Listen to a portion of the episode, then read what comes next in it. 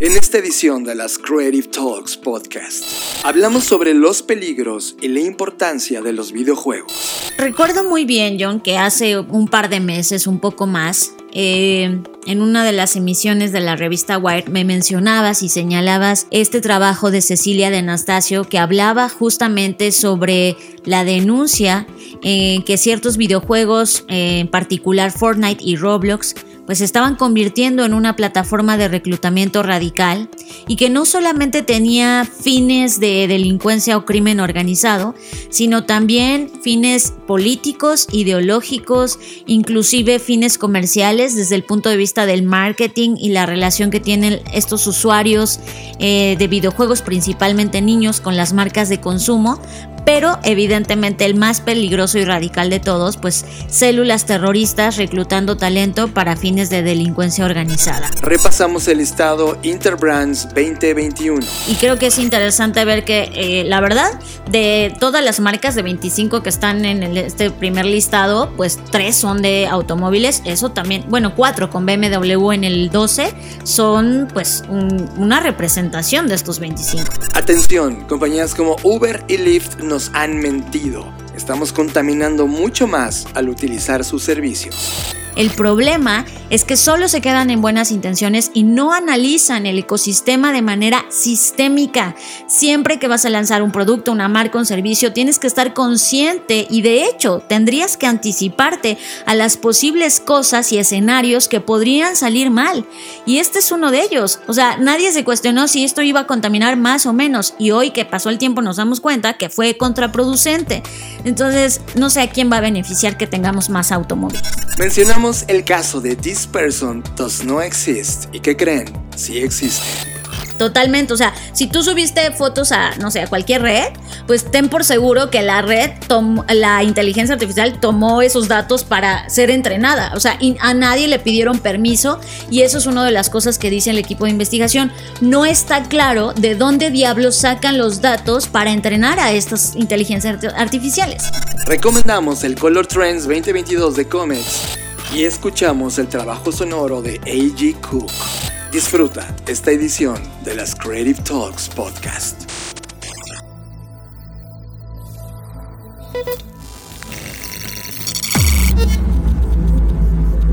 Black Creative Intelligence presenta. Escuchas. Escuchas. Escuchas un podcast de Dixo. Escuchas Creative Talks. Creative Talks. El podcast donde hablamos de creatividad, futuro, innovación, medios, disrupción y emprendimiento. Con Fernanda Rocha y John Black. Por Dixo, la productora de podcast más importante de habla hispana. Por Dixo. Hola, ¿qué tal? ¿Cómo están? Bienvenidos a Creative Talks Podcast, el podcast donde hablamos de creatividad, innovación, negocios, diseño, futuros y Nintendo. Como cada semana, me acompaña John Black. John, ¿cómo estás? Bienvenido a esta nueva emisión. Fernanda Rocha, muchas gracias y saludos a ti que estás escuchándonos ahora en este podcast. Me, encantó ese y Nintendo Fair. Bueno, pues para quienes no están enterados, en esta línea del tiempo están ocurriendo cosas tan interesantes, entre ellas lo ocurrido en esta semana en la llamada Mayanera con nuestro presidente Andrés Manuel López Obrador, que se refirió al Nintendo como toda la industria de los videojuegos, satanizándola eh, de manera muy simplificada y muy simplista, diría yo, sobre hechos que sí evidentemente están ocurriendo, es decir, esta pesquisa, reclutamiento, captura que está haciendo el crimen organizado a niños dentro de estos videojuegos. Creo que ese va a ser el tema de la semana, Fer, y creo que sin más vamos a entrar, pero cabe aclarar que este podcast se está grabando en México, así que si nos estás escuchando de un lugar de América Latina, tienes que saber que nuestro presidente en nuestro país dio este dato que nos pareció muy importante y de hecho él lo marca como un tema de seguridad nacional y estoy seguro que de tu lado, en el país donde tú estás, también el tema es totalmente relevante. Tema de la semana. Este es el tema que nos robó totalmente la atención. Tema de la semana. No es la primera vez que los videojuegos son tocados como algo negativo. Todos recordamos el año 1999 cuando la masacre de la escuela secundaria de Columbine en Colorado, Estados Unidos, sacudió al mundo. La clase política, los medios y la opinión pública pusieron a dos culpables directos. El músico Marilyn Manson y la influencia de los videojuegos. It's a campaign of fear and consumption. Keep everyone afraid and they'll consume. En los últimos meses, el presidente de México, Andrés Manuel López Obrador, ha tomado una postura respecto a los dispositivos digitales y de entretenimiento. Ya no podemos tener a los niños encerrados o dependiendo por entero, por completo, del Nintendo. Muy tóxico, es muy enajenante, mucha violencia. Los niños no estén encerrados, que no estén sujetos solo al Nintendo. El riesgo de los juegos electrónicos, del Nintendo, todo esto que resulta muy violento.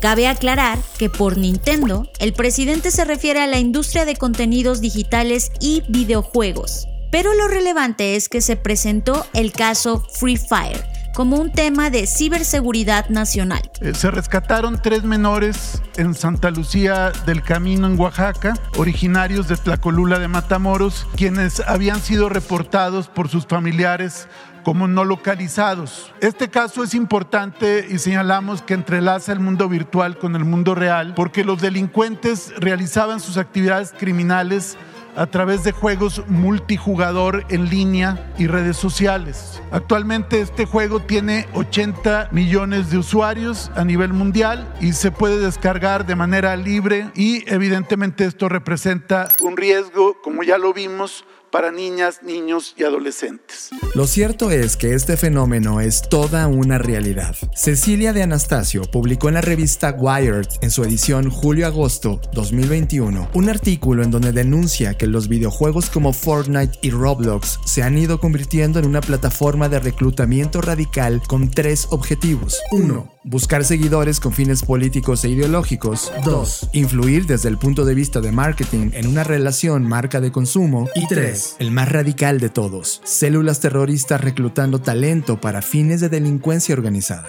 La operación es simple, pero requiere un amplio conocimiento de cómo funcionan las plataformas digitales. Todo inicia con una conversación dentro del juego, como cualquier otro jugador que se conecta e inicia una partida. Con el tiempo se hace una amistad. Juegan juntos, se ganan su credibilidad y confianza. Conforme la relación avanza, comienza la manipulación hasta enrolarlos con sus objetivos. La relación sale de los videojuegos y comienza a utilizar otras plataformas como Discord y Facebook. Ofrecen conocimientos y tips que ponen a su disposición en plataformas como Reddit, 4chan y Acon, e inclusive inicia una relación de beneficios digitales en donde los niños comienzan a obtener ganancias que utilizan para comprar nuevos artículos, armas y poderes en sus juegos. A este fenómeno se le conoce como reclutamiento radical en los juegos o grooming. En marzo de 2021, el Departamento de Seguridad Nacional de los Estados Unidos organizó un foro digital llamado Prevención de la Violencia y el Terrorismo dirigido en los juegos en línea y la participación en los deportes electrónicos. Diseñado para resaltar cómo los extremistas violentos manipulan maliciosamente el entorno de los juegos en línea para reclutar y radicalizar.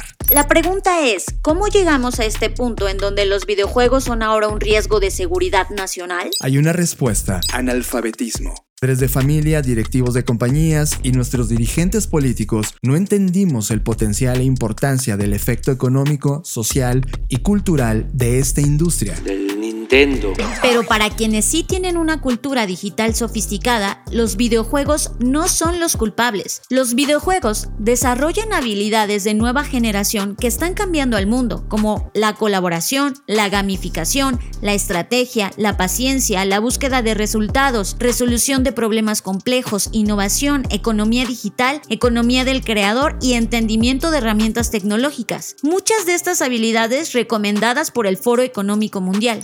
Es Mario Valle, inversionista, analista digital y autor del libro Administra tu pasión, América Latina 2050, un gamer a la vez. Primero hay que recordar que los videojuegos son un medio de comunicación que es consumido por personas de todas las edades, de todos los géneros y todos los antecedentes demográficos. La edad promedio del videojugador a nivel mundial es 39 años. Hay más mujeres mayores de 18 años jugando videojuegos que hombres menores de 18 años jugando videojuegos, lo cual primeramente hay que decir que los videojuegos no son necesariamente solo para niños, sino que son un medio de comunicación y una oferta de contenido muy horizontal en lo que a demografía se refiere.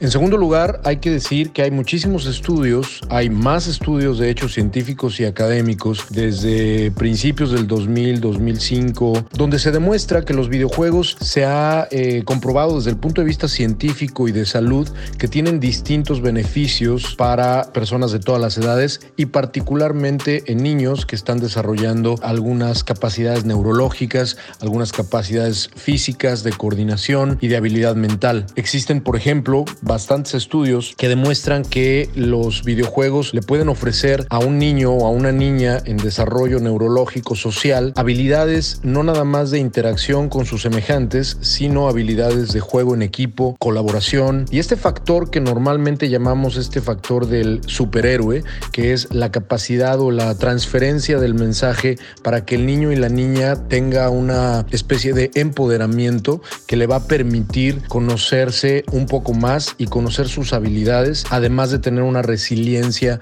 muy fuerte eh, contra el fracaso. Por lo tanto, los videojuegos tienen muchos más beneficios para los niños que evidentemente algunas cosas negativas, como la adicción, si no se controlan las horas de juego al día, etcétera, llevan ya bastantes décadas demostrándose que los videojuegos tienen muchos más beneficios que cosas negativas. El que este tema se haya elevado como un tema de seguridad nacional nos parece absolutamente relevante, pero necesita leerse en todas sus dimensiones posibles, ya que los videojuegos también son el inicio de una evolución en el pensamiento de Internet, de la economía de plataforma y del creador, así como de los metaversos, cosas que hemos analizado en esta sección desde el futuro. Para más información visita Nos vemos en el futuro.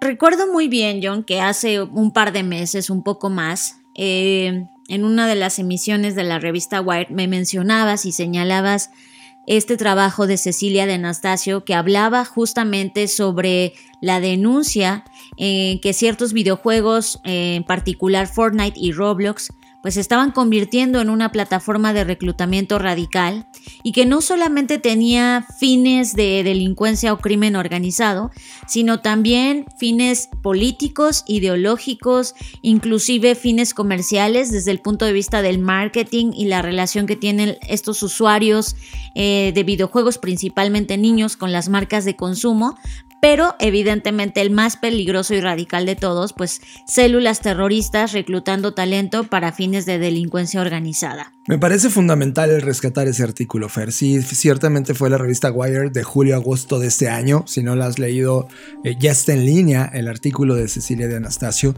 Pero para entender lo que ella menciona, y, la verdad es que se nos olvida y creo que ahora que se, volvió en un tema importante en términos nacionales e internacionales, la relación con los videojuegos es mucho más longeva y de mucho más cariño que lo que tenemos hoy por internet. O ¿cuándo fue la primera vez, Fer, que tú tuviste en tus manos una consola o un control de videojuegos? Muy, muy temprano, como a los 5 más o menos, a los 5 años. Wow, ya eres una gamer. Y tengo que decir que Fer es una de las mejores gamers que conozco. En verdad es impresionante. Y creo que tu habilidad más grande de los game gamers son la estrategia y las carreras en Mario Kart. Así es. Pues la gente que estuvo jugando con el Atari o antes con el Commodore, por ejemplo, o otras plataformas experimentales, pues en realidad hemos tenido ya más de 40 años de relación con los videojuegos, mucho más que Internet. Cuando los videojuegos comenzaron a crecer y ojo, empujaron la parte tecnológica y de procesamiento de las computadoras que hoy conocemos, finalmente tuvo su intersección con el mundo de Internet. Y entonces esos mundos digitales, esas plataformas de gamificación que se habían creado por décadas, ahora cuando le metes este aderezo social online, pues alcanzaron una nueva naturaleza y crearon todo un mundo que hoy ya hemos analizado a profundidad y empezamos a ver cómo se han creado estos metaversos. Y creo que a esta fórmula hay que agregarle varias capas. Eh, la razón por la que estamos profundizando en esto es porque creemos que es necesario que no se quede en la superficie tal cual lo dijo el presidente, o sea, como que satanizando directamente los videojuegos sin analizar esto de manera sistémica. Y creo que ahí es donde radica lo peligroso. Evidentemente eh, estamos aclarando y estamos confirmando que sí existen este tipo de reclutamientos, no estamos diciendo que no existen, existen, pero hay otros tres elementos que yo quiero agregar a esta ecuación, John, de lo que tú ya comentaste. Uno, el tema social, y no solamente de la alfabetización digital, hablo del tema social del estatus actual, de la pobreza, por ejemplo, de que muchos niños no están estudiando o si estaban estudiando dejaron de estudiar por diferentes razones a raíz de la pandemia. Dos, la falta de involucramiento de los padres, que en muchos casos es por gusto, o sea, como que los papás dicen, ay, bueno, ya toma esta pantalla y cállate, y por otro lado, por necesidad, donde los papás tienen que salir a trabajar porque no tienen otras opciones de quien cuide a sus hijos y los tienen que dejar algunas veces y en el peor de los casos solos a la mano de pues de la vida, de, de, las cosas que pueden ocurrirles con el riesgo de mil millones de cosas que les pueden pasar. Y por último, pues también el tema del narcotráfico y la narcocultura que en nuestro país está desafortunadamente muy bien cimentada. Entonces creo que si le pensemos esto como una poción. Si a esta poción le agregamos estos elementos, más lo que ya comentaste, John, de la falta de alfabetización digital, la falta de entendimiento, el hecho de, eh, que no entendemos que los videojuegos nos llevan años de ventaja y que lo seguimos viendo como eso, solo como entretenimiento, solo como dibujitos o monitos, pues hacen el caldo de cultivo perfecto para que lleguemos hoy a este punto. Lo mencionas claramente. Creo que en el ideario colectivo los videojuegos se quedaron solo como una posibilidad de entretenimiento. Y creo que hoy, Fer, los videojuegos son una plataforma. Por eso nosotros hemos estado insistiendo mucho en hablar de este fenómeno como plataformas. Los videojuegos como plataforma y casi al mismo nivel de Internet, y de hecho, a nivel de importancia, a eso me refiero, y a nivel de masividad, pero ahora mismo va a crecer mucho más que Internet. Y creo que ahí es donde debemos de concentrar lo que ocurre y por eso creamos este, este contenido para decir, ojo, tema número uno, sí está pasando, como tú lo mencionas, Fer, el fenómeno de atracción, enrolamiento, eh, pues metidos en una industria donde nadie está vigilando, donde los padres están volteando a ver otro lugar, donde los que más caen son los niños, porque los niños lo único que quieren es más armas, más este, poderes para sus avatars que están jugando dentro de estos videojuegos y de repente hacen una amistad, una relación con una persona que no conocen online, juegan, se ganan su confianza, juegan muy bien, se ganan su credibilidad y de repente, oye, ¿no te gustaría participar en esta misión y obtienen ciertas gratificaciones de vuelta? Eso está creando una economía que, que, ojo, está pasando enfrente de los dueños de las plataformas, de los dueños de los videojuegos, de las redes sociales, porque esto también ya está mezclado con internet y foros de discusión y entretenimiento y contenido, y ahora está brincando como un tema de seguridad nacional.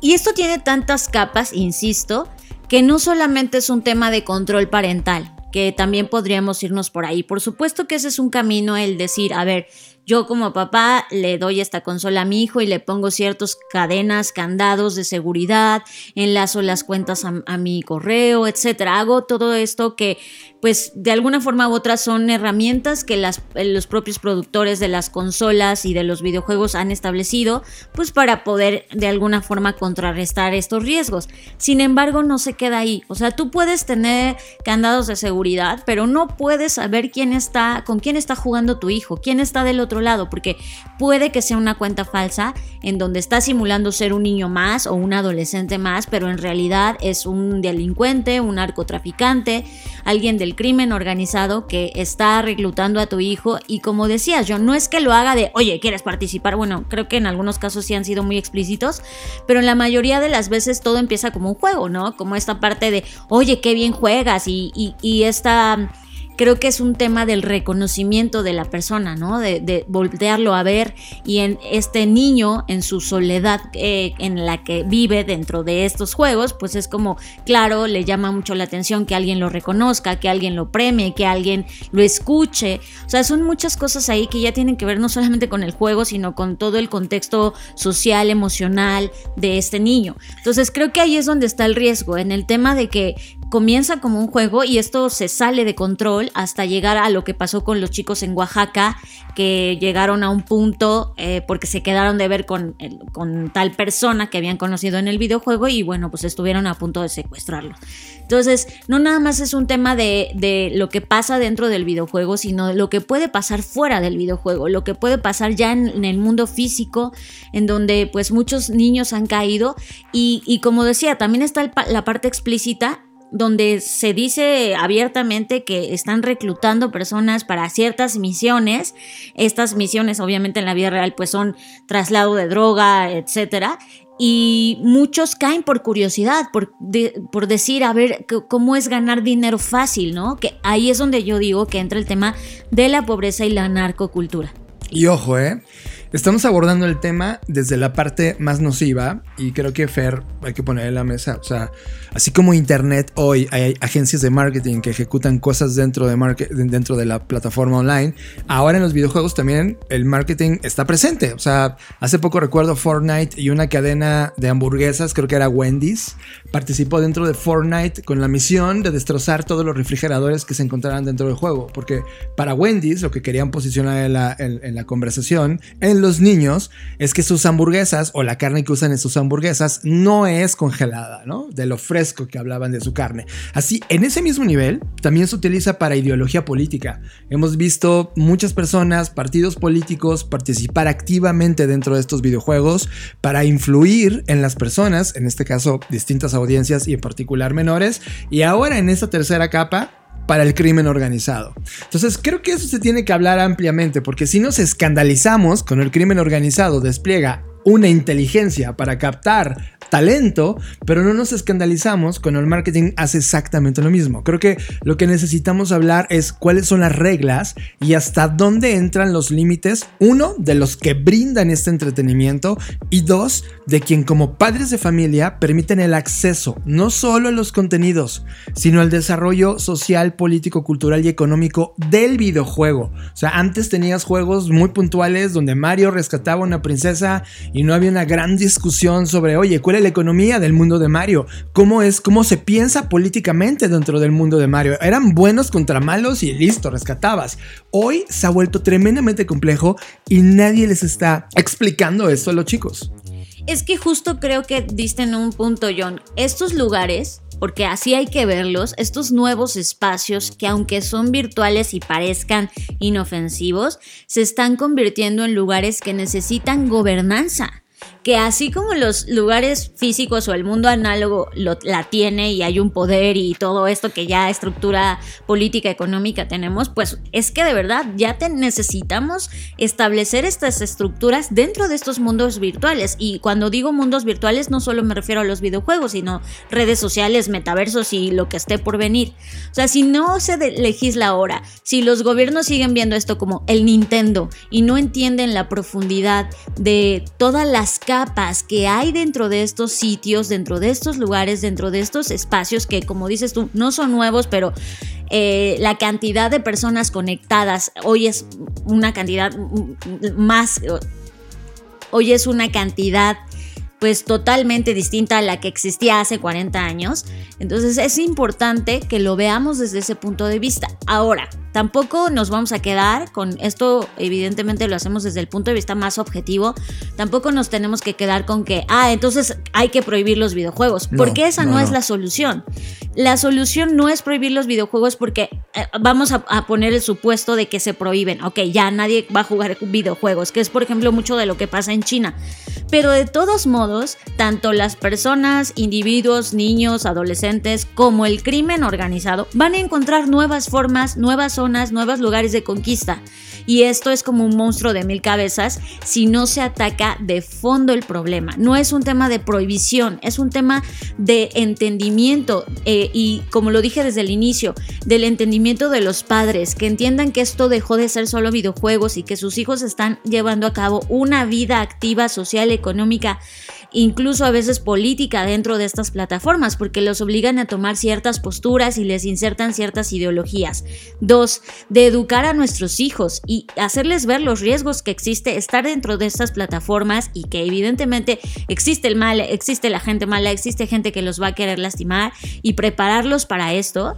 Tres, eh, es un tema también que tiene que ver con cómo se habla de estos temas, es decir, eh, quienes nosotros que tenemos este espacio, quienes se dedican a la educación, o sea, creo que ahí es donde todos tenemos que involucrarnos y, no satanizar, sino ayudar a que las personas entiendan las herramientas y evidentemente las aristas más arriba, que son los gobiernos, las corporaciones, que si solo dejamos a las manos de ellos, pues no, no va a pasar nada en realidad, porque esto eh, tiene que ejercerse de manera conjunta.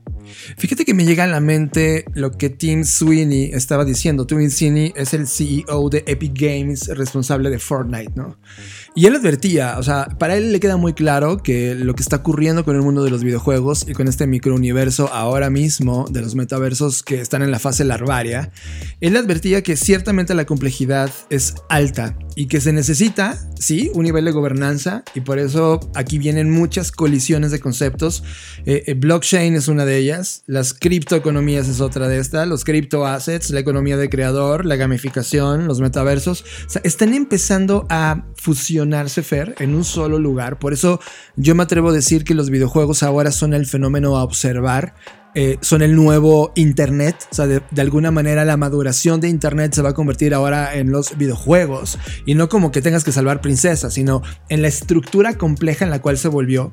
Y él advierte, el CEO de Epic Games, que si no hablamos de esto en términos culturales, va a haber un descontrol, no solo porque muchas personas no lo van a entender y van a decir, ah, pues es que son problemas del Nintendo, como el presidente de toda una nación de más de 150 millones de personas piensa que es ese tamaño cuando en realidad es la industria que va a dominar al mundo en los siguientes 5 o 10 años. Sí, que eso es el otro punto que a mí me preocupó, que incluso eh, en la mañanera no solo el presidente, sino eh, el, cuando hablaron del tema de seguridad y habló el responsable de esta nueva área porque lo catalogaron ¿no? como un problema, un problema de, seguridad, nacional. Eh, y dice, es que hace dos semanas nos enteramos esto y yo, a ver señor, ¿cómo que hace dos semanas? Esto lleva 40 años, o sea, eso también me preocupa, que no ven que, eh, que todo lo que eh, hoy está pasando piensan que fue generación espontánea y fue por la pandemia.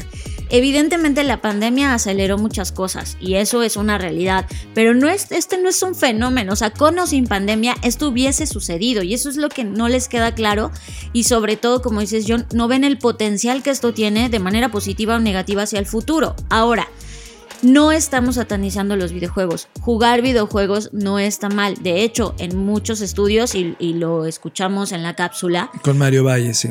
Muchos estudios avalan y comprueban que jugar videojuegos estimula muchas buenas cosas en nuestro cerebro, en nuestra mente, en nuestro desarrollo emocional, social, neuronal. Que, que eso está ahí. El tema, insisto, no es, el, eh, no es que si los juegos, videojuegos son buenos o malos. El tema es cómo se usa la plataforma cómo entendemos estos mundos, cómo regularizamos estos mundos. Eso es lo de lo que hay que hablar. Sí, Fer, coincido. Creo que al final estamos ya entrando en un tope donde explota el analfabetismo que tenemos sobre temas digitales, de entretenimiento, de innovación, de plataformas. Creo que estamos siendo rebasados. Y no, no, no, me refiero solamente tú y yo que estamos aquí en este podcast o que estás escuchando este podcast, sino a todos los niveles, directivos de compañías, dueños de compañías, líderes nacionales o presidentes, líderes de organizaciones internacionales, no tienen la más mínima idea sobre qué significa la cultura digital. Y creo que estamos entrando en un punto, así como en algún momento en la historia de la humanidad se estableció que la educación era tremendamente importante y que alfabetizar en términos de enseñar un lenguaje, un idioma y tener un conocimiento base para poder interaccionar en este mundo, pues ahora estamos en la misma etapa, solo que el mundo se volvió más complejo y ahora tiene aristas digitales mucho más complejas. Entonces, si no se está enseñando eh, desde, el, desde el interior de los países, pues creo que tu responsabilidad como ser humano es hablar de esto y tú invertir en tu cultura digital. Creo que con la cultura digital bien desarrollada, ahora sí podrías entender los fenómenos económicos digitales. Porque Facebook se quiere cambiar de nombre porque está tronando todo su modelo económico. Porque Facebook quiere cambiar de nombre para moverse a su metaverso, etcétera. Y porque Google y porque el top 5 de compañías más importantes del mundo están siendo compañías tecnológicas y digitales.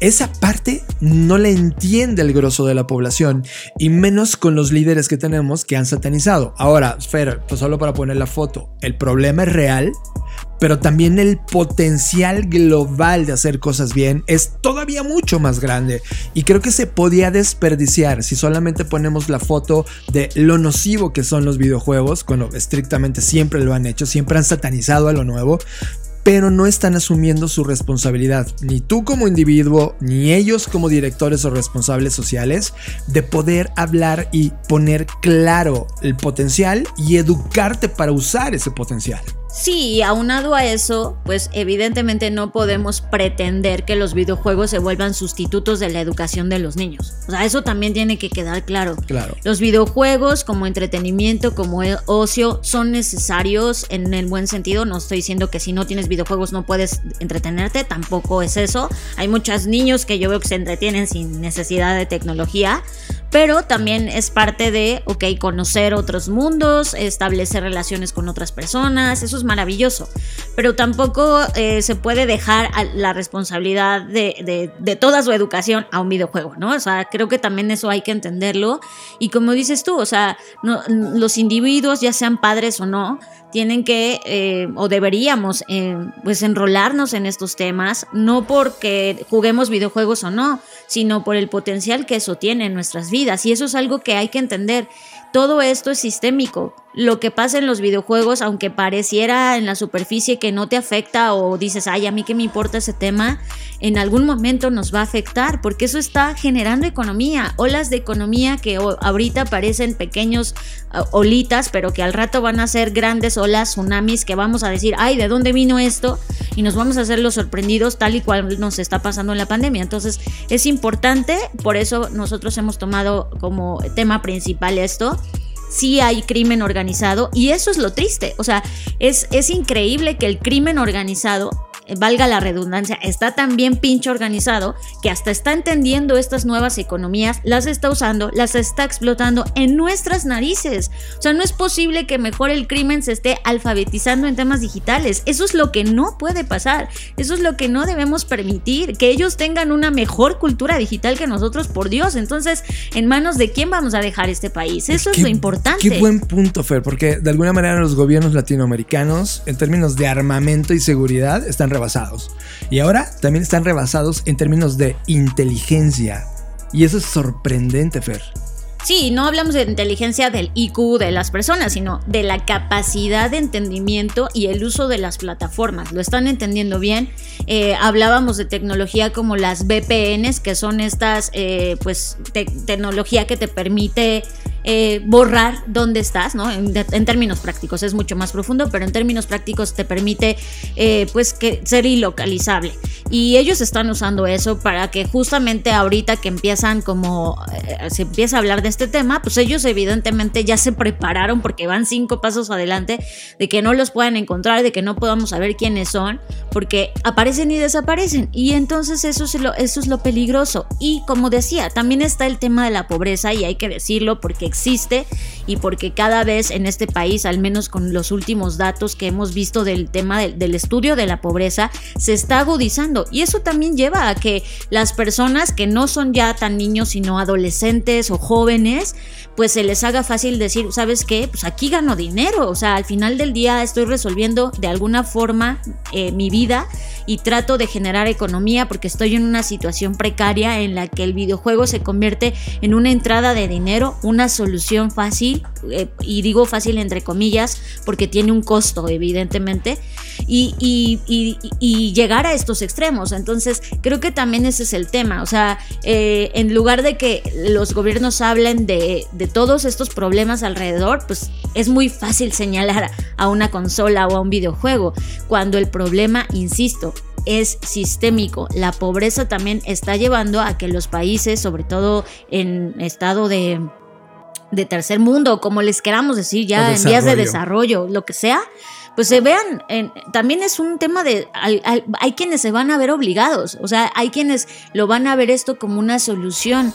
Y eso me lleva a una imagen que de hecho la publiqué en mis redes sociales. Son varias imágenes que han estado en Reddit, en Fortune y en estas plataformas como alternativas de Internet, donde hay gente en situación de calle, los llamados homeless, utilizando dispositivos de realidad virtual o realidad, sí, sobre todo de realidad virtual, estos eh, eh, lentes y sensores manuales y que son gente que está en la calle y es, son fotografías de cyberpunk. O sea, es gente que está en situación de calle, viviendo en una casa de campar, pero él está en otra realidad usando estos dispositivos y es, esa es la foto, ese, ese es el futuro de lo que esto se puede convertir y eso es lo que no podemos permitir, que nuestros jóvenes terminen prefiriendo sumergirse en estos mundos de realidad virtual, generando dinero ahí, generando economía, generando una vida que en el mundo físico no tiene porque en el mundo físico nadie les dio la posibilidad de tenerlo.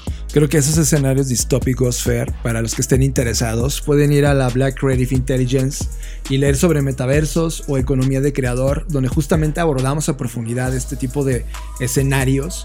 Y sabes, hay una referencia eh, interesante de un libro de ciencia ficción escrito por Orson Scott Card que se llama Ender's Game. ¿Te acuerdas de ese? Que de hecho se hizo el película. juego de Ender.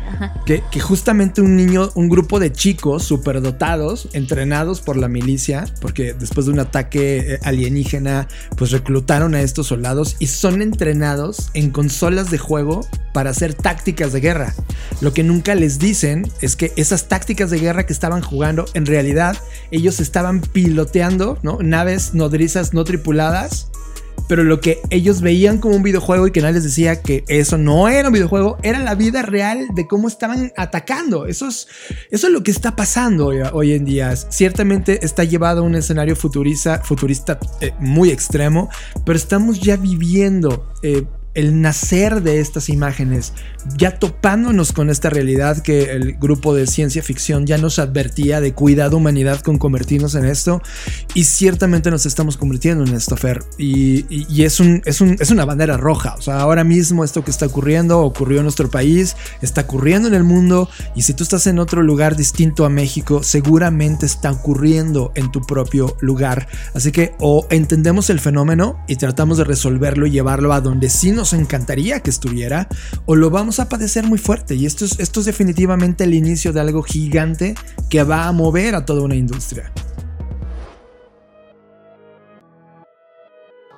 El mundo que vives fue diseñado hace 20 años por personas que se dieron cuenta de una de las habilidades más importantes del ser humano. La capacidad de crear y diseñar el futuro. ¿Y qué tal si ese poder lo pudieras aprender y aplicar en tu vida? Te presentamos My Future Self. El taller de futuros individuales de Black School. Un taller para diseñar tu futuro a través de un proceso de prospectiva que te permitirá conocer y estar preparado para diferentes escenarios. Un taller que te permitirá permitirá desarrollar un plan para tu futuro preferible. Un espacio de 12 horas que cambiará tu vida para siempre. My Future Self, el taller de futuros individuales de Black School. Impartido por Fernanda Rocha. Aplicaciones abiertas ahora mismo en la dirección blackschool.rocks. My Future Self, una experiencia educativa de Black School. ¿Qué pasaría si? What Fernanda Rocha, cada año hacemos un análisis y esperamos de manera muy ansiosa lo que reportan las mejores marcas globales de cada año, desarrollado por Interbrands. A lo largo del año hay muchas que hacen ejercicios eh, muy interesantes y muy paralelos, pero creo que este es uno de los más completos por la metodología con la cual toman la decisión. Y yo, yo quería ver qué iba a pasar en esta economía, eh, justamente del momento contextual donde estamos parados, ya después de un año y medio, casi dos, del fenómeno COVID en nuestra cultura económica, social, política y cultural cómo se desarrollaron las marcas y cuáles son las compañías más importantes ahora mismo que están liderando el mercado. Creo que vamos a repasar el top 25 si te parece bien, Fer. Antes sí, me parece bien que está que pues, abordemos los 25, pero antes de ir a eso, nada más quiero por lo que estamos hablando, Nintendo está en el lugar 70. O sea, ahí viene, ¿no? O sea, eh, hablando de Nintendo en particular, porque sabemos que la industria de videojuegos evidentemente es mucho más grande, pero justo quería resaltar eso porque venimos de a ese tema. Pero ahora sí, como dices, vámonos a los, al top 25 y bueno, pues Apple, como ya lo habíamos advertido, Apple iba a estar en primer lugar y efectivamente, solo que aquí cambió porque creíamos que el juego iba a ser Apple, Google, pero no, es Apple, Amazon, Microsoft, Google y Samsung. Así está el top 5. Cinco compañías tecnológicas, Fer, que a lo largo del tiempo hemos visto cómo han intercambiado posición entre ellas. La verdad es que es una, es una cosa que ha venido como fenómeno, lo cual reafirma que el pensamiento que hay al seno respecto a las compañías tecnológicas y al poder de innovación que tienen, pues sigue reinando y Samsung también ya llegó para quedarse. Bueno, y también hay que destacar que Facebook había estado en estos primeros lugares, hoy se recorrió hasta el lugar número 15, pero eh, Instagram logró saltar de este lado porque Instagram venía de apenas el año pasado insertarse a este listado, hoy brincó ya hasta el 19, entonces Facebook como corporativo o como corporación, por un lado está perdiendo tracción con la marca Facebook, pero está ganando con la marca Instagram. En la posición 6 tenemos Coca-Cola, en la 7 tenemos Toyota. En la 8 Mercedes-Benz. En la novena McDonald's. En la décima Disney.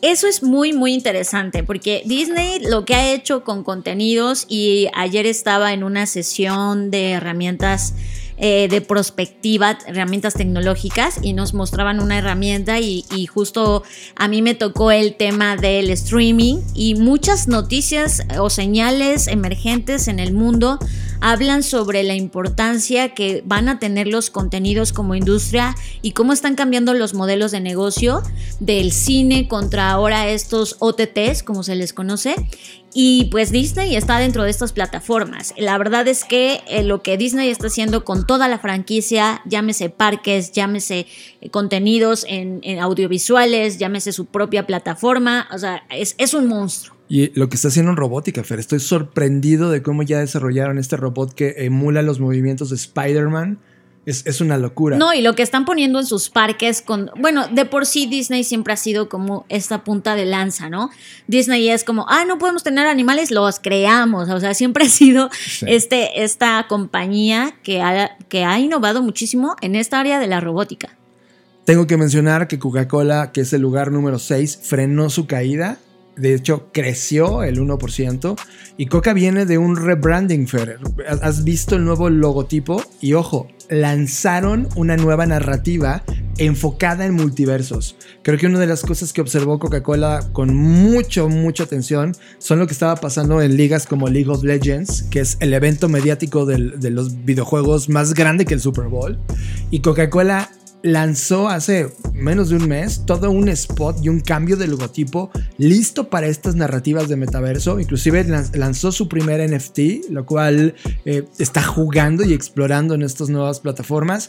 Y eso le dio un nuevo posicionamiento, lo cual implica que es muy probable que Coca-Cola siga lo que Red Bull de alguna manera ya había enseñado una década atrás, que ya no son una compañía que vende líquidos, sino ahora son una compañía cultural que se dedica al entretenimiento. Y creo que Coca ya metió con un golpe muy fuerte ese posicionamiento y por primera vez en mucho tiempo está ganando posición. Bueno, siguiendo con el listado, el 7 y el 8 son marcas que pertenecen a la industria de los automóviles y pues sabemos que ahí ahorita hay mucho desarrollo, mucho potencial. Tesla está, por ejemplo, en el lugar 14, que creció 184%. Impresionante. ahí estamos viendo crecimientos pues muy, muy, muy grandes. Y creo que es interesante ver que, eh, la verdad, de todas las marcas de 25 que están en este primer listado, pues tres son de automóviles. Eso también, bueno, cuatro con BMW en el 12 son pues una representación de estos 25. Vámonos a esa fila. La posición 11 es Nike, la 12 BMW, la 13 Louis Vuitton, la 14 Tesla y la 15 Facebook, como ya habíamos mencionado. Nike, ¿qué puedes esperar? Nike creo que es una de las compañías que más ha invertido en tecnología. De hecho, para nosotros no es una compañía de tenis, es una compañía de tecnología que vende tenis y además software a través de todo lo que ha explorado y que ya hemos platicado. Y creo que la mantiene, o sea, está, por llegar al top 10 y eso es una brutalidad. Sí, además cabe resaltar que Nike ha tenido siempre vigente esta narrativa de poderse adaptar a las nuevas generaciones, de establecer statements desde el lado deportivo.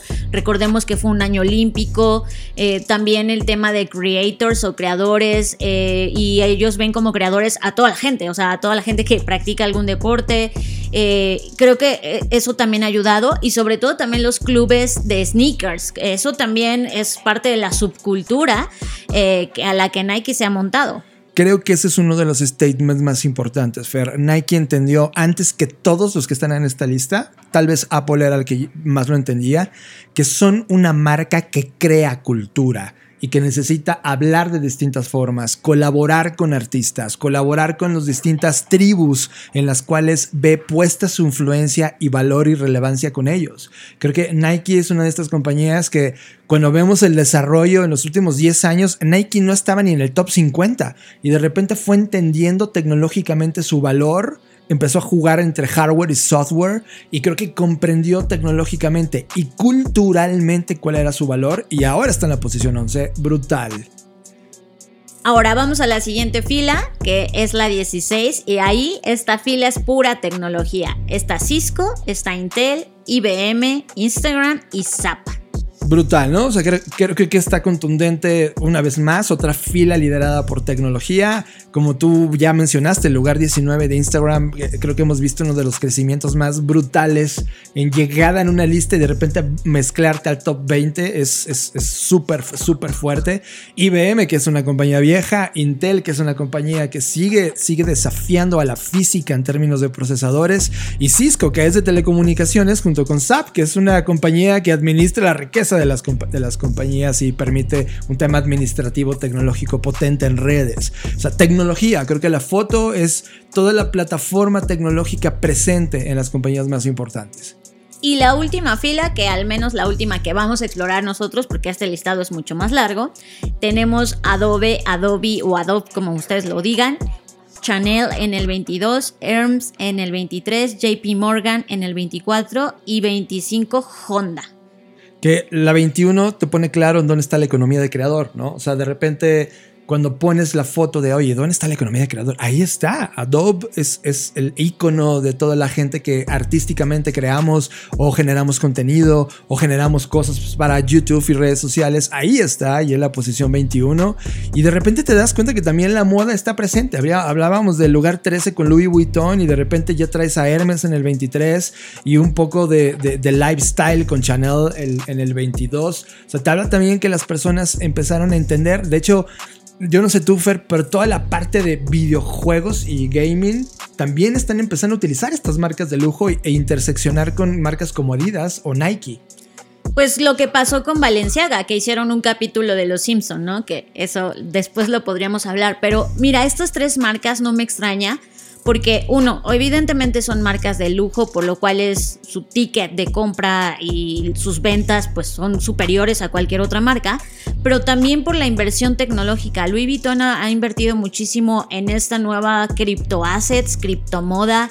Eh, pues y también te habla de, de, lo que va a seguir existiendo, ¿no? O sea, la moda eh, por un lado está cambiando sus prácticas, porque ya lo hemos dicho, es una de las industrias que más contamina, pero ahora está intentando afianzar los nuevos mundos, en este caso los metaversos, y, desde ahí está como que colocándose, y eso es muy interesante. Chanel lo mismo. De, de Hermes o Hermes no he visto mucho, pero bueno, por algo está en este listado y pues ahí lo tenemos. También me llama la atención JP Morgan, porque tanto se había quejado de las criptomonedas y ahora ya está diciendo que siempre sí, que siempre va a hablar de eso, que siempre sí se va a sumar. Pues está bien, está bien revirar, eh, está bien corregir. Y bueno, aquí lo vemos que creció un 6% y se coló en la posición número 24 creo que ese, ese, punto me quedo para cerrar la, la fila y cerrar este top 25. Creo que JP Morgan o JP Morgan tenía un lenguaje anticripto, ¿no? Y este año fue de, ups, estuve equivocado. De hecho, acabo de leer eh, hace unas horas cómo ellos a sí mismos se critican diciendo cómo no lo vimos antes.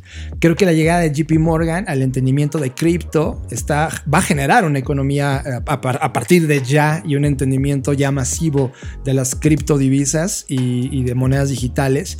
Eh, creo que el año que viene va a ser una foto importante porque ya veremos a dónde se mueve. Creo que como tema final, los biggest risers, que son las compañías que más crecieron en este año, eh, hay, hay fotografías icónicas, es Apple, ¿Es Amazon? ¿Es Microsoft? De Amazon quiero decir algo, John, algo que acabo de leer ahorita de último momento.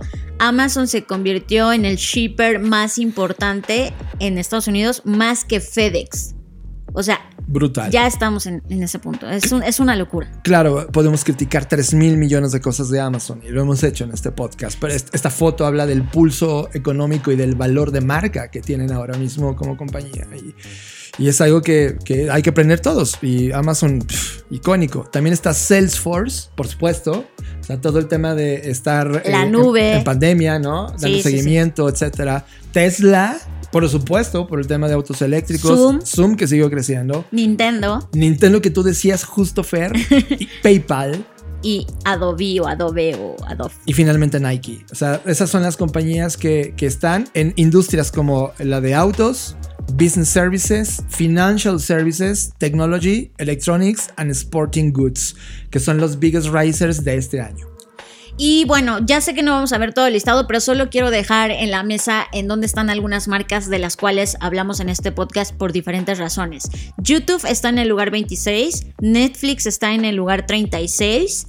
Eh, eso es muy importante para, porque hemos hablado de los contenidos, de la importancia del contenido audiovisual y bueno, pues este es un reflejo de eso. Spotify ya está en el lugar 66, Spotify creció 16%, o sea, eso también nos habla de todo esto que hemos venido hablando en en el, en el, podcast sobre la importancia del streaming y hacia dónde se está moviendo todo esto. Eh, y también vemos compañías cerveceras. Corona está en el 78, Heineken en el 89. Ahí van creciendo también. LinkedIn, por ejemplo, en el 83. Creo que vale la pena pues, que se echen un clavado a profundidad en este listado. Y cerrando también con Uber en el lugar 99. Y la primera eh, entrada. Híjole, aquí viene de Sephora. Tengo muchísimo que decir. O sea, en la industria de la belleza, y este es como el gran entrante, el debutante en esta lista. Lo que está pasando con Sephora a nivel global en términos de no solamente la importancia del cuidado de la piel o la belleza o el maquillaje, sino todo lo que hay alrededor, los grupos, las tribus, la cultura, eh, cómo se está empujando la crítica hacia ciertas marcas que no son cruelty free y bueno, hay, hay todo un cosa que podríamos hablar de todo esto, pero es muy importante, entró al listado en el lugar número 100. Y creo que Fer es el ejemplo claro de lo que la innovación disruptiva puede hacer en una compañía que decidió abrirse, escuchar a la gente que, la, que hace a la marca y mejorar y criticar de fondo la práctica que ellos venían ejecutando hasta ahora convertirse en esta compañía que empieza a dar golpes en la mesa en la industria de los cosméticos, los perfumes y la belleza y tiene toda nuestra atención porque creo que es un caso icónico de las compañías que sí lograron una verdadera transformación. Radar.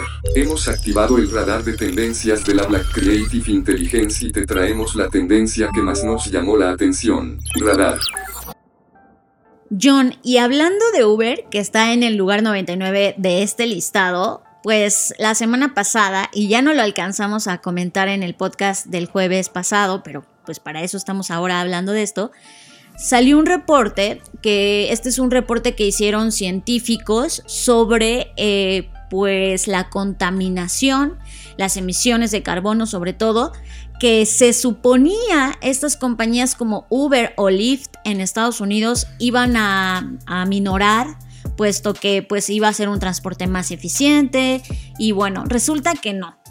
Usar Uber o Lyft o cualquiera de estos servicios, llámalo Didi o como tú quieras, puede ser peor para el planeta que conducir uno mismo. Y este estudio suma los costos externos que generan los viajes de transporte y encontró que son más altos que los que se realizan en un vehículo privado. Eh, esto en términos simples es estamos contaminando más que cuando no existían estas plataformas, aunque estas plataformas habían prometido que para eso existían, para poder, entre muchas cosas, pues aminorar este problema. Y resulta que no, ya estamos viendo las consecuencias, ya pasó suficiente tiempo como para poder medir los resultados de las emisiones de carbono, del desgaste, o sea, son varias, son muchas variables eh, que al final concluyen en este reporte en donde dicen, ¿saben qué? Pues estamos contaminando mucho más de lo que hacíamos cuando manejábamos nuestro propio automóvil o usábamos otro medio de transporte. Ahora, también fue importante que en este reporte encontraron que evidentemente mucha gente dejó de usar el transporte público por usar estas herramientas o estas plataformas y pues eso también suma a, estos contaminantes y me preocupa porque en México tenemos el caso que ya hemos hablado y, de este unicornio mexicano llamado Kavak. Y bueno, eh, mi, mi señalamiento, y voy a usar todos los medios siempre que pueda para hacerlo, es ¿En serio ese es el futuro? O sea, ¿estamos contentos de tener un unicornio de autos en lugar de preocuparnos por eh, que el sistema de transporte colectivo o el sistema de transporte público mejore. O sea, creo que de nueva cuenta, solo nos quedamos en la superficie. Sí, sí, que más gente tenga coches, que, que las personas que no pueden acceder a un coche tengan un coche. Y eso, ¿cómo nos va a beneficiar en el largo plazo? Nos vamos a, de por sí ya no cabemos, el tráfico es insoportable. ¿Cómo diablos pensamos que el tener más coches es la solución y nos jactamos de lo contentos que estamos como país de eso? Eso es lo que me preocupa me preocupa que estos estudios nos están demostrando y nos están anticipando el futuro de este tipo de empresas. Hace unos años creíamos y todo el mundo decía que Uber iba a ser la solución del transporte. Ya vimos que no lo fue, ya vimos los problemas que trajo y eso es una falta de visión sistémica. No es culpa en sí de los emprendedores, tampoco estoy satanizando emprender y no estoy diciendo que los proyectos de emprendimiento no sirvan. El problema es que solo se quedan en buenas intenciones y no analizan el ecosistema de manera sistémica. Siempre que vas a lanzar un producto, una marca, un servicio, tienes que estar consciente y de hecho tendrías que anticiparte a las posibles cosas y escenarios que podrían salir mal. Y este es uno de ellos. O sea, nadie se cuestionó si esto iba a contaminar más o menos y hoy que pasó el tiempo nos damos cuenta que fue contraproducente. Entonces, no sé a quién va a beneficiar que tengamos más automóviles. Qué, qué fantástico dato y qué doloroso dato. O sea, yo, yo puedo entender, Fer, a todos los creadores de startups y que en algún momento tanto Uber o Lyft o Didi o Kavak en este momento, la hipótesis era una, ¿no? Y, su misión como emprendedores era poner su alma para tratar de lograrla. Hoy la fotografía es, no, no lo lograste, ¿no? Ahora que ya sabes con un estudio y que ha pasado el tiempo y que te está diciendo, oye, la verdad, tu hipótesis no pasó, al contrario, se empeoró. Ahora que ya lo saben, cómo van a reaccionar. Y ahora que tú también lo sabes, porque tú también eres usuario de Uber y de Lyft y Didi y probablemente de Kavak y de muchas otras que se van a aparecer iguales y te van a decir, es que estamos salvando al mundo porque vamos a provocar que las emisiones bajen. Hoy la fotografía es, no cierto, se incrementó y pese a que estuvimos en pandemia, ¿eh? cuidado con ese dato porque puede agravarse todavía más grande en los siguientes años. Entonces la fotofer creo que ahora que vale la pena ponerle, y si estás escuchándonos y eres líder de alguna de estas compañías, es ¿Cómo vas a reaccionar? ¿Cómo vas a entender al interior que no lo lograste? Está bien, no lo lograste. Está mal seguir perpetuando la mentira de no, es que por mí está la gente moviéndose. No, espera, bullshit. ¿Estás trabajando solamente para tus inversionistas a los cuales le bajaste dinero y solamente quieres generarles dinero? ¿O estás trabajando realmente para el usuario que te paga todos los días el servicio bajo un manto de mentira de que está mejorando el mundo porque así se lo vendes? Cuidado con eso. ¿Cómo van a reaccionar ahora que ya lo sabes? Creo que esa es la foto que vamos a estar viendo de esa industria y de cualquier otra industria que haya entrado con una hipótesis que no está siendo cumplida, Fer. Cada 15 días, Luis Armando Jiménez Bravo e Imelda Schaeffer conectan los puntos más complejos de la economía, negocios, emprendimiento, planeación financiera y administración en Conectando Puntos Podcast. Bienvenidos a Conectando Puntos, el podcast en el que hablamos de economía, psicología, finanzas, sociología y básicamente cualquier área del conocimiento que nos ayude a tratar de entender este pequeño y loco mundo que llamamos sociedad. Conectando Puntos, un podcast de Black Creative Intelligence presentado por CESC Consultores. Conectando Puntos, disponible en todas las plataformas donde escuchas podcast. La exploración espacial ha encontrado un nuevo momento de oro. ¿Cuál es el futuro de esta industria? Te presentamos nuestro nuevo reporte de tendencias Black Trends Exploración Espacial. Descarga exclusiva para suscriptores de la Black Creative Intelligence. Búscala en blackci.rocks. Presentada por Blackbot. What If. Estás escuchando Creative Talks Podcast.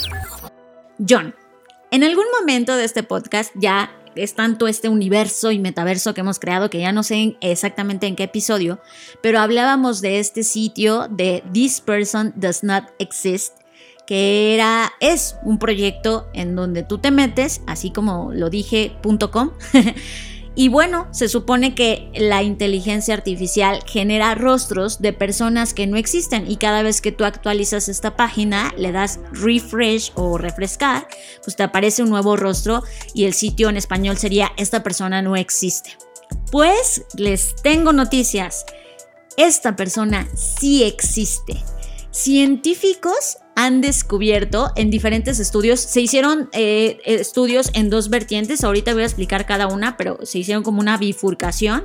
Por un lado, unos científicos encontraron que esta persona probablemente sí existe, ya que las caras producidas por estas redes de aprendizaje profundo en realidad eh, pues eh, están exponiendo datos mm, de manera muy explícita cosa que no sabíamos. ¿Qué hicieron estos eh, investigadores para afirmar lo que les estoy diciendo? Bueno, Resulta que Ryan Webster y sus colegas de la Universidad de Caen Normandy en Francia utilizaron un tipo de ataque ya saben que en el mundo del hacking se utiliza este tipo de hackeo científico, vamos a llamarle así, para comprobar cierta tecnología y para ver qué tan vulnerable es, pues ellos fue lo que hicieron. Y entonces hicieron un ataque que es conocido en el mundo del hackeo como ataque de membresía, que puede utilizarse para averiguar si ciertos datos que usaron para entrenar al modelo de red neuronal, pues pues, se pueden descubrir. Voy a intentar de hacerlo sencillo de entender. Para crear estas personas que supuestamente no existen, se tuvo que haber alimentado a una inteligencia artificial con muchas imágenes, muchas fotografías de personas que sí existían, para que en algún momento después de este entrenamiento la inteligencia artificial pueda generar rostros de nuevas personas que supuestamente no existen. El tema con esta investigación o con este ataque es que descubrieron que haciendo como una rebobinación, es decir, como ir hacia atrás, pueden descubrir en qué fotografías se basaron para generar las fotografías no reales. Eso expone a todos, nos expone a todos los que nos hemos tomado en algún momento una foto y subida y la hemos subido a internet, pues nos expone. Total que encontraron quiénes eran los que están detrás de estas fotografías o de dónde generaron estos rostros. Pues en las fotografías eh, hay personas famosas como Shakira, como Casterns, el que fue el secretario de Hacienda en, aquí en México. En serio. O sea, encontraron el origen de dónde se generaron y por lo tanto esto representa graves fugas de seguridad. Esto es lo que están comprobando, que estas personas que supuestamente no existían, pues en realidad se pueden identificar con precisión y, eso me llamó totalmente la atención porque es como la creación a la inversa, ¿no? Es rebobinar, e, es ir hacia atrás y con este ir hacia atrás poder encontrar. Y ellos dicen, ahora esto, si lo trasladamos, por ejemplo, imagínate que eh, los datos médicos de alguien se utilizaron para entrenar a una inteligencia artificial o un modelo asociado con una enfermedad, pues entonces con esto se podría revelar que esta qué persona en el mundo real tiene esa enfermedad y esa persona podría ser discriminada, podría ser atacada, etc.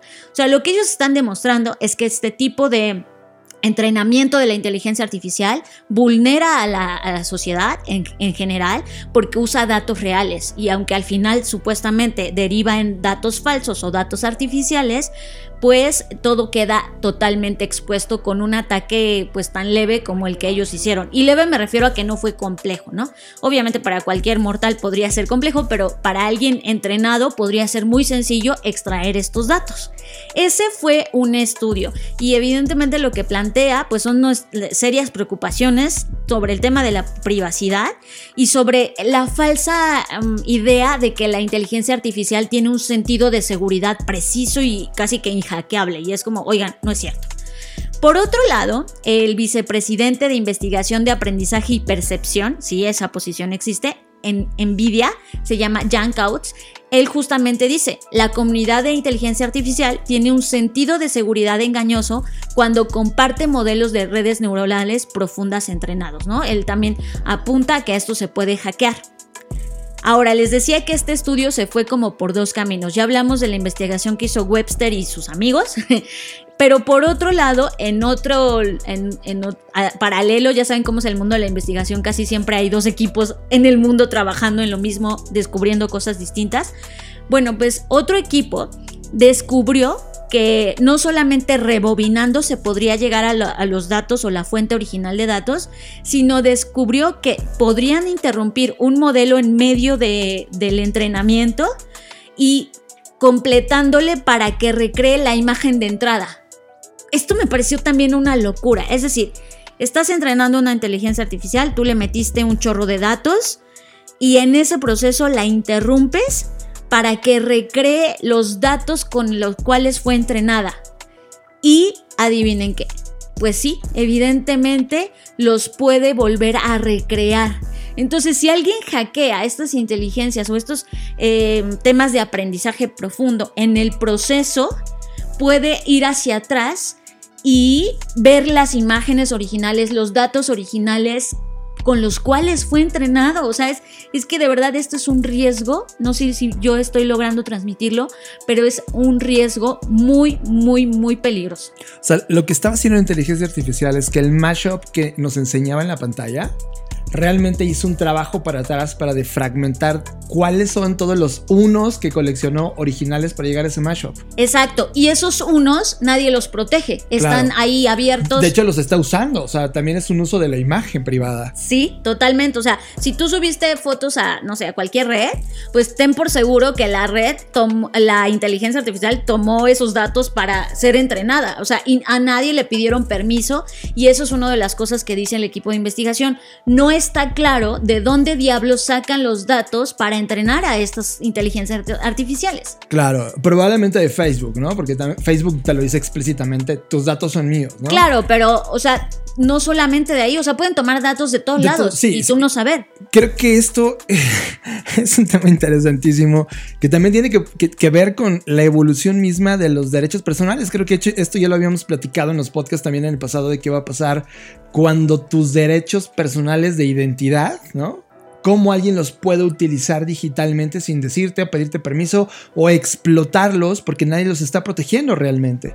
Este es el caso y, eso se puede utilizar en todo. O sea, imagínate en el mundo del periodismo, Fer. O sea, que de repente un algoritmo o un medio de comunicación nazca sin periodistas, solamente algorítmicamente suma muchos artículos, los toma, los recrea ellos mismos y, o sea, en términos artificiales y publica los contenidos como si fuera un humano, pero en realidad lo que está haciendo es un mashup de todo lo demás, pero artificial. ¡Wow! Esto es un salto. no, y es que no solo es eso, John, sino el, el paso antes, o sea, cualquier, imagínate que, ok, este caso hipotético que tú estás diciendo se lleva a cabo y nace este periódico artificial, por llamarlo de alguna forma, pero el problema es que si alguien hackea ese periódico, puede tener los datos de todas las cosas originales que fueron tomadas, originales entre comillas, que fueron tomadas o que funcionaron como la fuente de ingreso de información. Pues porque son datos. Eso es lo peligroso. Y, y, bueno, son dos trabajos, como ya mencioné, es el de Webster y por otro lado el equipo de un investigador que se apellida Kautz, que como ya lo dije, eh, es el que trabaja en Nvidia. Entonces está el equipo de Jan Kautz y el de Webster trabajando. El de Webster encontró que si rebobinas la máquina puedes encontrar los datos de origen y el de eh, Kautz encontró que si interrumpes a mitad del proceso puedes pedirle a la, a la, máquina que aunque se supone que olvidó esos datos, pues no los olvida, los reconstruye y puede volver al origen también. Entonces es una locura, hay que estar muy pendientes de esto porque en realidad estas fotografías de This, this person does not exist, en realidad sí existen. Estás conectado a Creative Talks Podcast.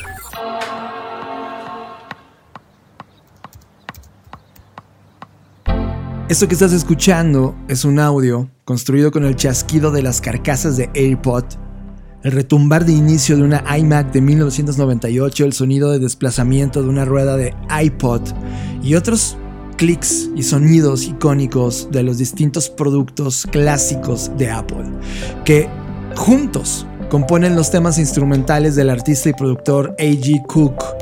La última canción, Start Up, la hace desde un garage en donde Cook grabó y mezcló todos estos sonidos de productos Apple lanzado en los últimos 45 años y como resultado compuso una canción nostálgica, relajada, icónica que nos habla en términos sonoros del camino, de la hazaña, de la creatividad, el arte, la ingeniería, la tecnología y como un testimonio de lo que ha sucedido icónicamente dentro de Apple y las personas que han rodeado y que hemos sido parte también de la historia de Apple.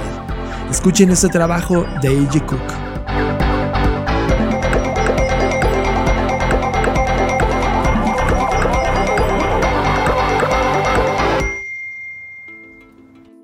Y con esto llegamos al fin de las Creative Talks Podcast Fair. Y no quiero irme sin recomendar que le den un vistazo al documento que se llama Color Trends 2022 de Comex.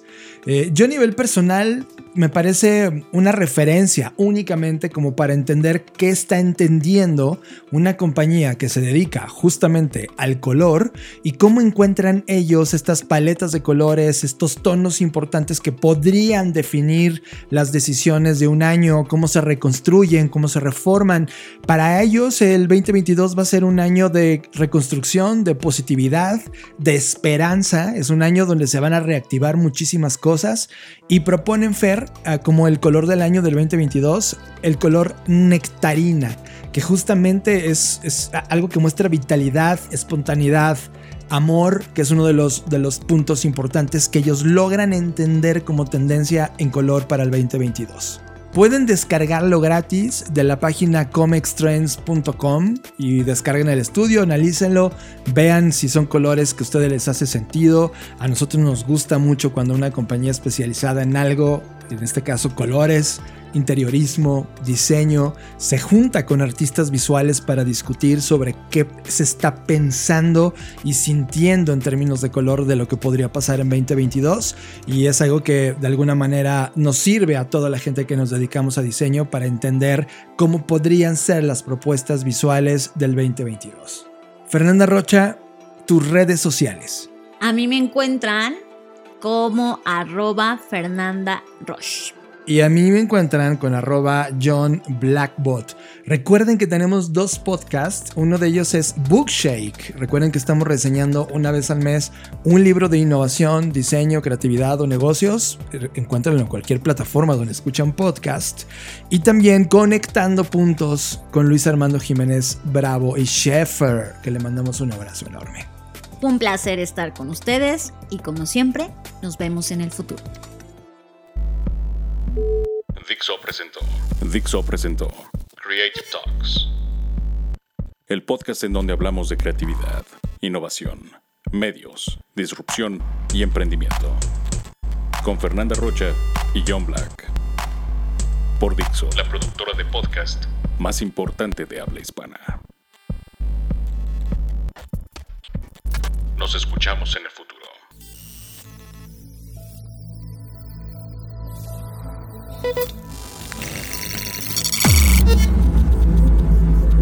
Black Creative Intelligence presenta